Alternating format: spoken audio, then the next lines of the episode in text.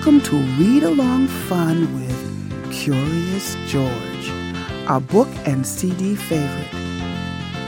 You're about to listen to Curious George by H.A. Rey. You can follow along with the story and enjoy the pictures.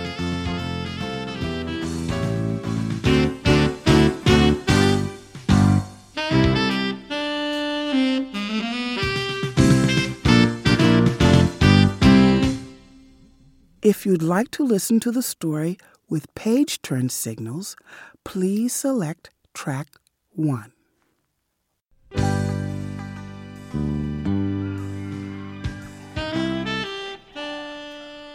This is George. He lived in Africa. He was a good little monkey and always very curious.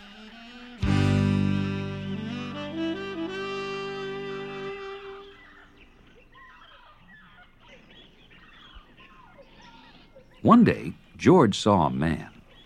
He had on a large yellow straw hat.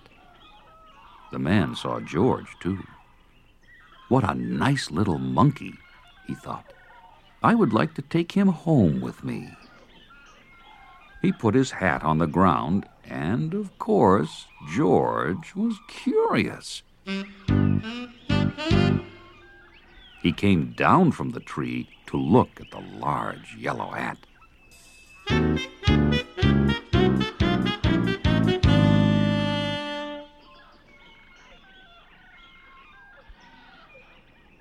The hat had been on the man's head.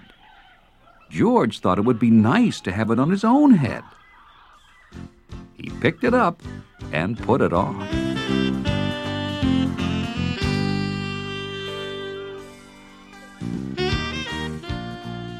The hat covered George's head.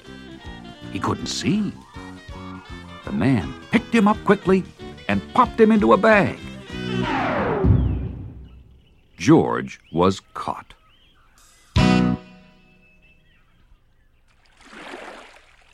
The man with the big yellow hat put George into a little boat, and a sailor rowed them both across the water to a big ship.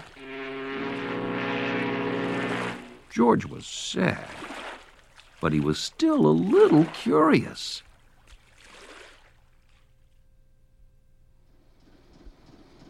On the big ship, things began to happen. The man took off the bag. George sat on a little stool, and the man said, George, I am going to take you to a big zoo in a big city. You will like it there. Now, run along and play, but don't get into trouble. George promised to be good, but it is easy for little monkeys to forget.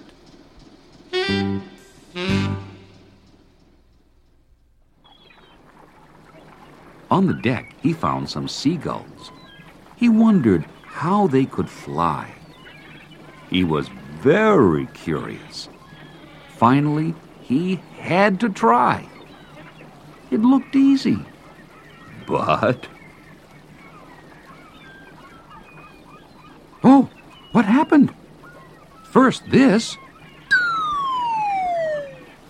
And then this.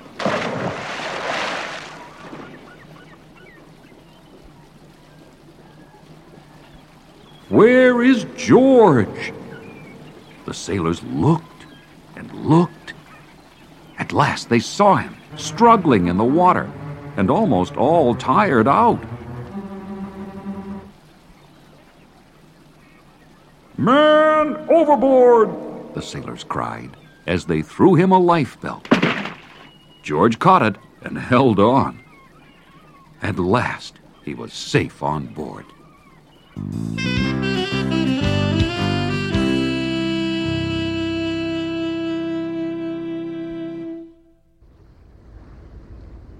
After that, George was more careful to be a good monkey until, at last, the long trip was over.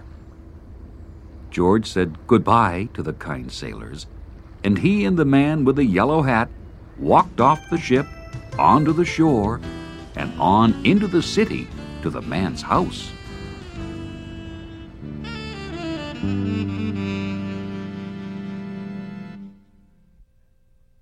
After a good meal,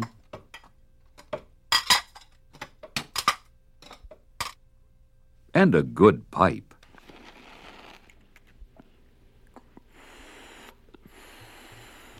George felt very tired.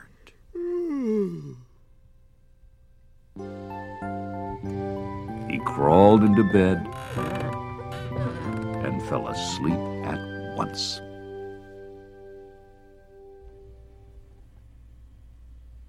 The next morning, the man telephoned the zoo. George watched him. He was fascinated. Then the man went away. George was curious. He wanted to telephone too. One, two, three, four, five, six, seven. What fun! Ding a ling a ling. George had telephoned the fire station. The firemen rushed to the telephone. Hello, hello, they said. But there was no answer. Then they looked for the signal on the big map that showed where the telephone call had come from. They didn't know it was George. They thought it was a real fire.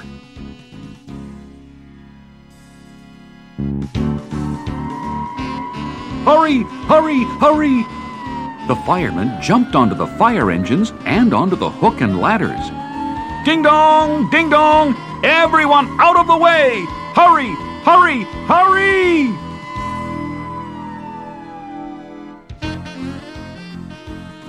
The firemen rushed into the house. They opened the door. No fire. Only a naughty little monkey. Oh, catch him! Catch him! They cried. George tried to run away. He almost did, but he got caught in the telephone wire. And.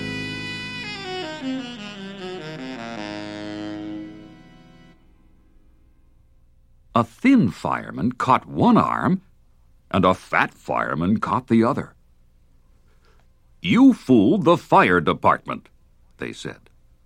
We will have to shut you up where you can't do any more harm. They took him away and shut him in a prison.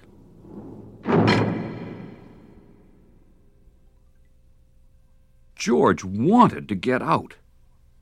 He climbed up to the window to try the bars. Just then the watchman came in. He got on the wooden bed to catch George. But he was too big and heavy. The bed tipped up. The watchman fell over. And quick as lightning, George ran out through the open door.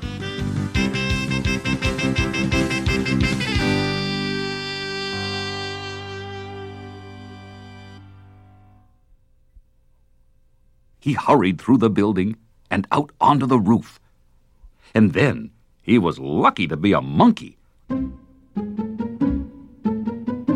Out he walked onto the telephone wires. Quickly and quietly over the guard's head.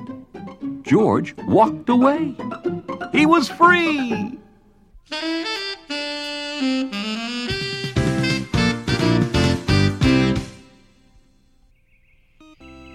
Down in the street, outside the prison wall, stood a balloon man. A little girl bought a balloon for her brother. George watched. He was curious again. He felt he must have a bright red balloon. He reached over and tried to help himself, but instead of one balloon, the whole bunch broke loose. In an instant, the wind whisked them all away, and with them went George, holding tight with both hands.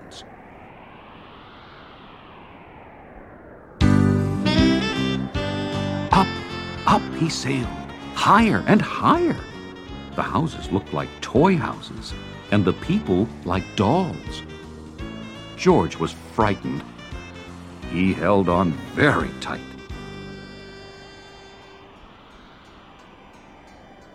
At first, the wind blew in great gusts. Then it quieted. Finally, it stopped blowing altogether. George was very tired.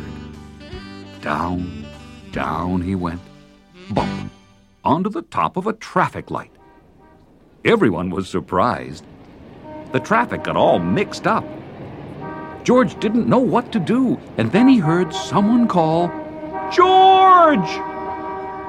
He looked down and saw his friend, the man with a big yellow hat.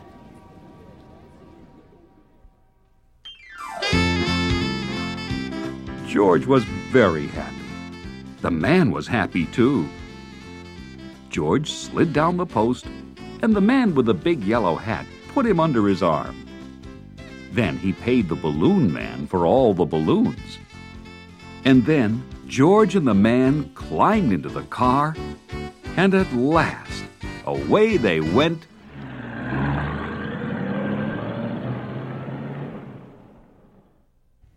To the zoo.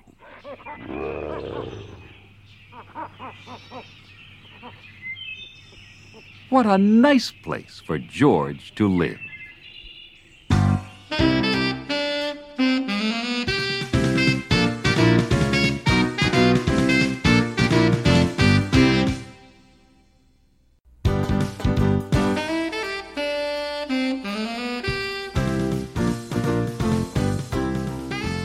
You've been listening to Curious George by H.A. Rey. This performance was recorded at Soundscape, Boston, Massachusetts, and was produced by Charles Berry Productions. Copyright Houghton Mifflin Company, 1993.